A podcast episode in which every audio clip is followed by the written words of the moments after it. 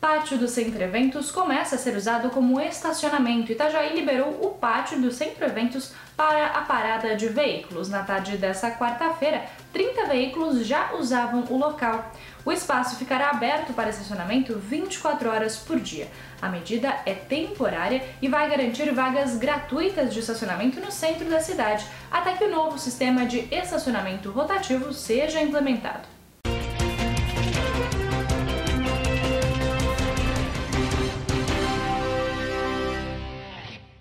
Linguado e sardinha são os peixes mais baratos. Semana Santa é época de comer pescados na tradição cristã. E para ajudar a comunidade a economizar, o Procon de Itajaí fez uma pesquisa de preços. O salmão foi o peixe com maior aumento, 53% a mais no valor em relação ao ano passado.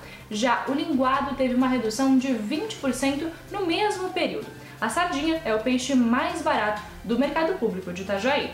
Balneário Camboriú terá bilhetagem eletrônica nos coletivos. Balneário Camboriú começará a usar a bilhetagem eletrônica no transporte coletivo através de um aplicativo no celular a partir de maio. A novidade foi anunciada nesta semana pela concessionária do transporte público. A empresa irá oferecer aos passageiros novas rotas, novos horários e a possibilidade de integração entre três itinerários de ônibus. Esses foram alguns dos destaques dessa quarta-feira aqui na região. Confira mais em nosso site diarinho.net.